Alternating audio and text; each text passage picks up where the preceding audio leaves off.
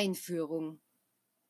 Die meisten Christen, welcher Konfession oder Glaubensgruppe sie auch angehören mögen, werden den Titel dieses Buches, das Dritte Testament, als Anmaßung empfinden, da dieses Neuoffenbarungswerk damit auf eine Stufe mit dem ihnen bekannten Alten und Neuen Testament der Bibel gestellt wird, die als heilige Schrift und Grundlage ihres Glaubens für abgeschlossen und keiner Fortsetzung und Erweiterung bedürftig betrachtet wird. Dem wirklich Bibelkundigen wird jedoch bekannt sein, dass diese traditionelle Einstellung keine Basis in den maßgeblichen Lehren Jesu hat, wie sie uns in den Evangelien des Neuen Testamentes überliefert sind. Ganz im Gegenteil. Jesus hat in seinen Abschiedsreden mehrfach von seiner Wiederkunft und im Zusammenhang damit vom Geist der Wahrheit, dem Tröstergeist, dem Heiligen Geist gesprochen, der dann in alle Wahrheit einführen wird. Diese Einführung will dem gläubigen Christen und darüber hinaus allen interessierten Lesern dieses Buches eine wahrheitsgetreue Kenntnis von seiner Entstehung vermitteln, in welcher Weise und unter welchen äußeren Umständen die Verheißung Jesu von seiner Wiederkunft in Erfüllung ging.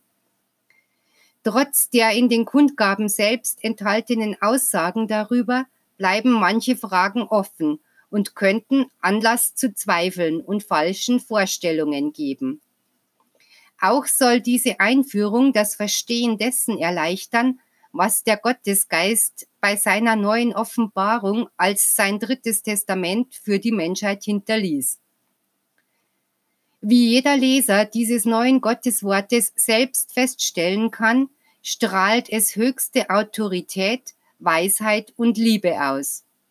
Es ist die Erfüllung der Verheißung Jesu von seiner Wiederkunft in der Wolke.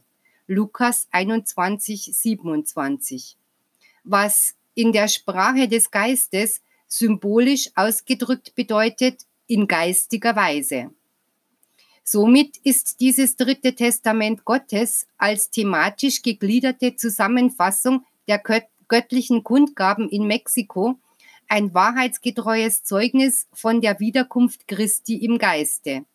Es ist eine zeitgemäße Botschaft und Lehre für die Menschheit in konzentrierter Form. Dieses Wort soll dem Menschen von heute eine geistige Entwicklungshilfe sein und ihn zu einem besseren und tieferen Verstehen Gottes, seiner selbst, des Sinnes seines Daseins auf Erden und der Geschehnisse bringen, die ihm in seinem persönlichen Leben widerfahren und auch der Ereignisse und Veränderungen, die den Anbruch des Zeitalters des Heiligen Geistes notwendigerweise begleiten. Von dieser Zeit sprach bereits der mittelalterliche Abt Joachim von Fiore und manche andere nach ihm. Es ist auch das kommende Friedensreich Christi auf Erden der Menschheit seit der Zeit der Propheten verheißen. Mit der geistigen Wiederkunft Christi im Worte ist dieses Zeitalter des Geistes und der Vergeistigung des Menschen bereits angebrochen. Und Christus hat mit seinem neuen Liebeswort den Weg dahin gewiesen. Das zentrale Geschehen in der Wiederkunft Christi ist entgegen allen Erwartungen der Christenheit nichts Zukünftiges, sondern bereits Geschichte.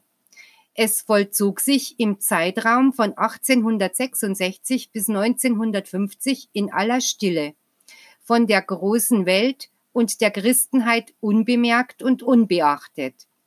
Nicht im Zentrum der abendländischen Christenheit in Rom oder im Zentrum orthodoxer Frömmigkeit auf dem Berge Athos, oder wie von vielen erwartet im alten jüdisch-christlichen Jerusalem oder im Umfeld protestantischer Theologie und Religionsphilosophie, sondern in einem Land der sogenannten Dritten Welt, in Mexiko.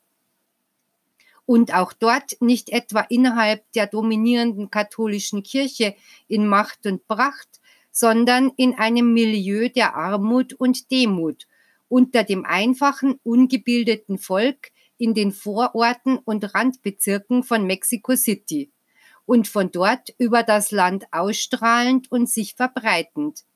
Wer hätte das erwartet?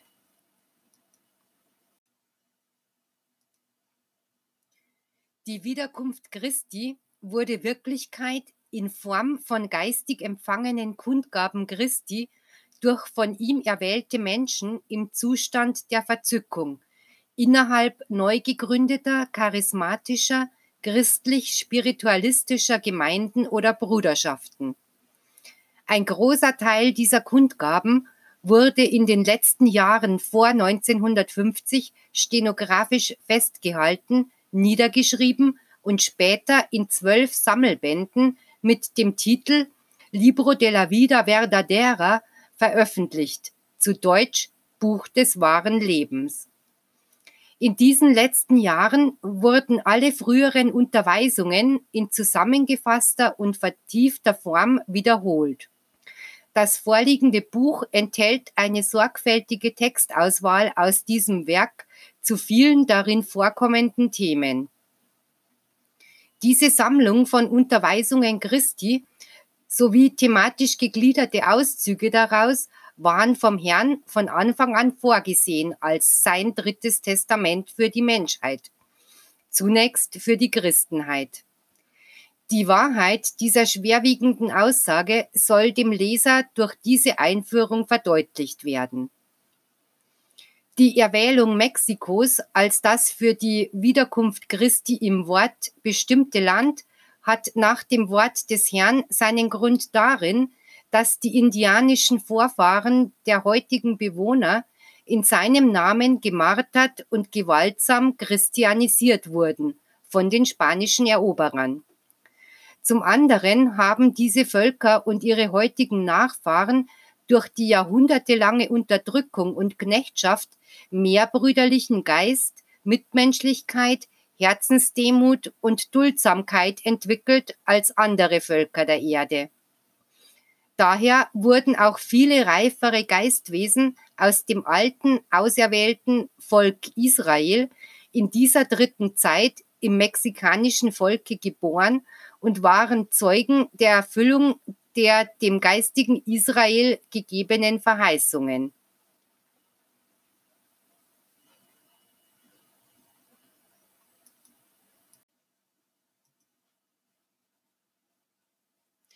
Auch die Geburt Jesu, das erste Kommen Christi zur Welt, geschah nicht in den Macht- und Zivilisationszentren Roms oder Griechenlands, nicht einmal im jüdischen Kulturzentrum Jerusalem, sondern abseits unter armseligen Umständen. Und Jesu Heimat und Hauptwirkungsgebiet war das von den Jerusalemer Juden verachtete Galiläa.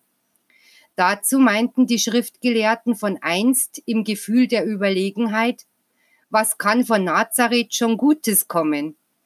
Die Theologen von heute sollten nicht denselben Irrtum und Fehler begehen und aus einem intellektuellen Überlegenheitsgefühl heraus insgeheim denken, was kann von Mexiko schon Gutes und Großes kommen? Welche Gründe sprechen dafür, dass die dortigen geistigen Kundgaben wirklich göttlichen Ursprungs sind? Vor allem die Kundgaben selbst, die unverkennbar vom Geist und der Gesinnung Christi und der Liebe und Barmherzigkeit des himmlischen Vaters durchdrungen sind. Welches Menschenherz sollte davon unberührt bleiben? Auch die Weisheit und die Tiefgründigkeit der Gedanken, Offenbarungen, Ermahnungen und Unterweisungen legen ein beredtes Zeugnis von ihrem Urheber ab. Welcher Truggeist sollte imstande sein, all dies mit finsteren Absichten nur vorzutäuschen? Worin sollten diese bestehen, da diese Unterweisungen der Besserung, Entwicklung und Veredelung des Menschengeschlechtes nur dienlich sein können? Als weiterer Grund, der für die Echtheit dieser Kundgaben als neues Wort Gottes spricht, ist der Umstand zu betrachten, dass diese über einen so langen Zeitraum und durch so viele verschiedene Übermittler und Kundgebungsorte erfolgt sind und doch ihrem Geist, Charakter und sprachlichem Stil nach ein einheitliches Gepräge haben und deutlich auf eine einzige Offenbarungsquelle hinweisen. Welche dunkle Macht sollte in der Lage sein, so etwas in einem ganzen Land jahrzehntelang als verführerisches Gaukelspiel zu veranstalten? Gott zum Hohne? Das ist praktisch unmöglich und würde Gott als liebender Vater seiner Menschenkinder und oberster Lenker irdischer Geschicke niemals zulassen.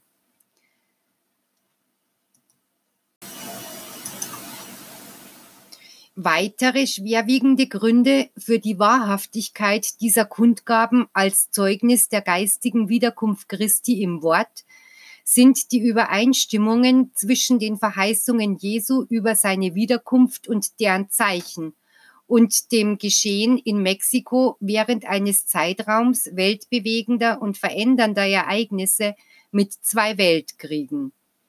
Hierzu sei auf die Einführung in Band 1 des Buch des wahren Lebens mit dem Titel Die Wiederkunft Christi im Spiegel biblischer Verheißungen hingewiesen.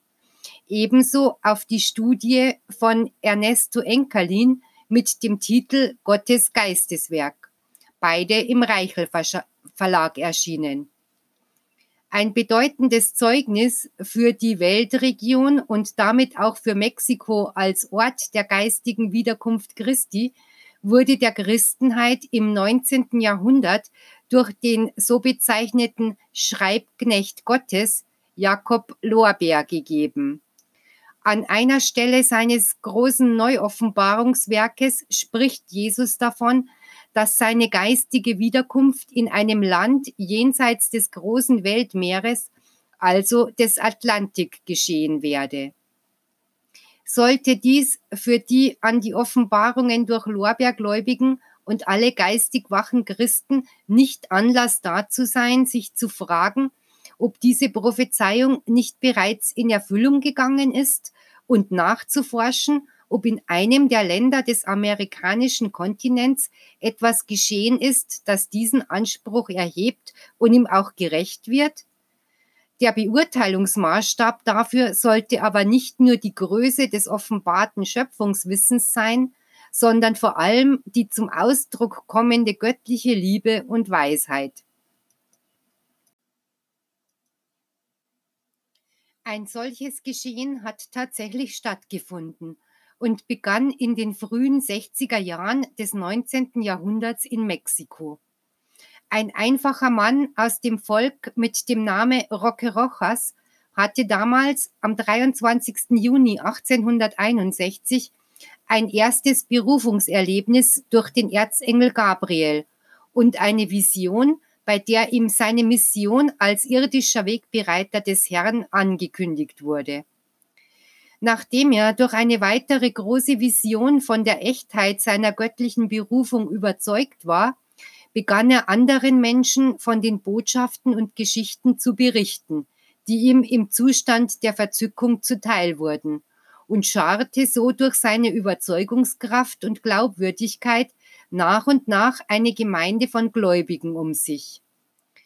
Durch die sich einstellende Gabe der geistigen Heilung wurde er in der Folgezeit weithin bekannt und von allen Hilfe- und Ratsuchenden hochgeschätzt.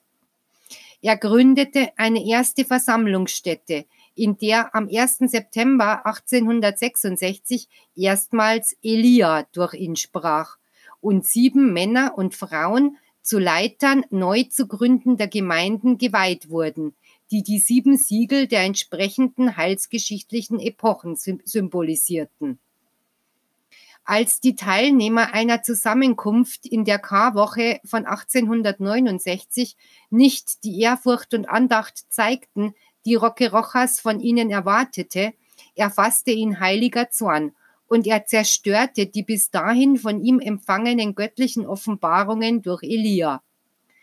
Er erklärte den Versammlungsort für geschlossen und setzte damit seinem segensreichen Wirken ein vorzeitiges Ende. Doch der gute Samen, den er ausgesät hatte, keimte und erblühte an anderen Orten. Und in einer der sieben Siegelgemeinden sprach Jahre später, im Jahre 1884, erstmals Christus selbst durch eine ihrer Mission treu gebliebene Stimmträgerin, in Klammern Damiana Oviedo.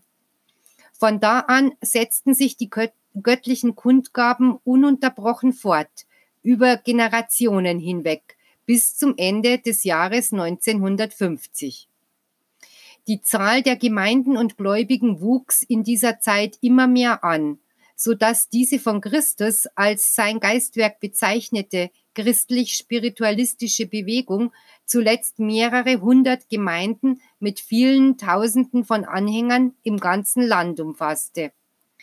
Die Gläubigen versammelten sich regelmäßig am Sonntagvormittag in ihren schmucklosen Gemeindesälen oder auch in privaten Räumlichkeiten.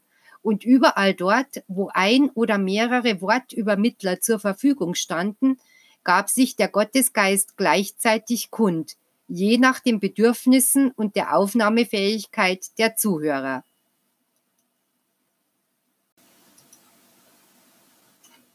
Einmal in der Woche fanden Heilungsgottesdienste statt, bei denen die Geisterwelt Gottes lehrend, beratend und heilend sich geistig kundgab.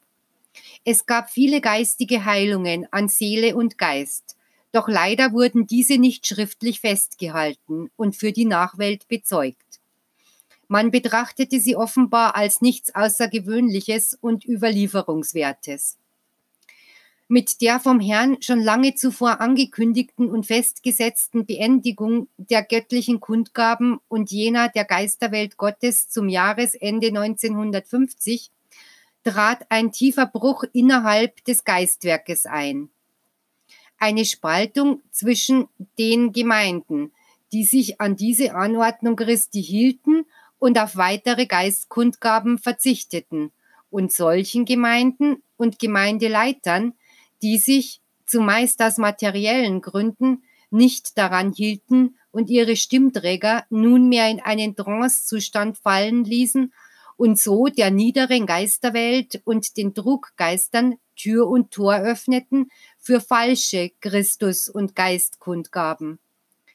Leider hatten und haben bis zur ersten Erscheinung dieses Buches diese ungehorsamen Gemeinden eine viel größere Anziehungskraft für das einfache Volk als die Treugebliebenen, deren Mitglieder sich größtenteils in kleine Gruppen auflösten oder in das andere Lager überwechselten, weil dort für die menschliche Unterhaltungs- und Sensationslust mehr geboten wurde, als bei den stillen Andachten mit Lesung eines Unterweisungsabschnittes und abschließenden Gedankenaustausch und gedankliche, das heißt geistiger Gebete darüber.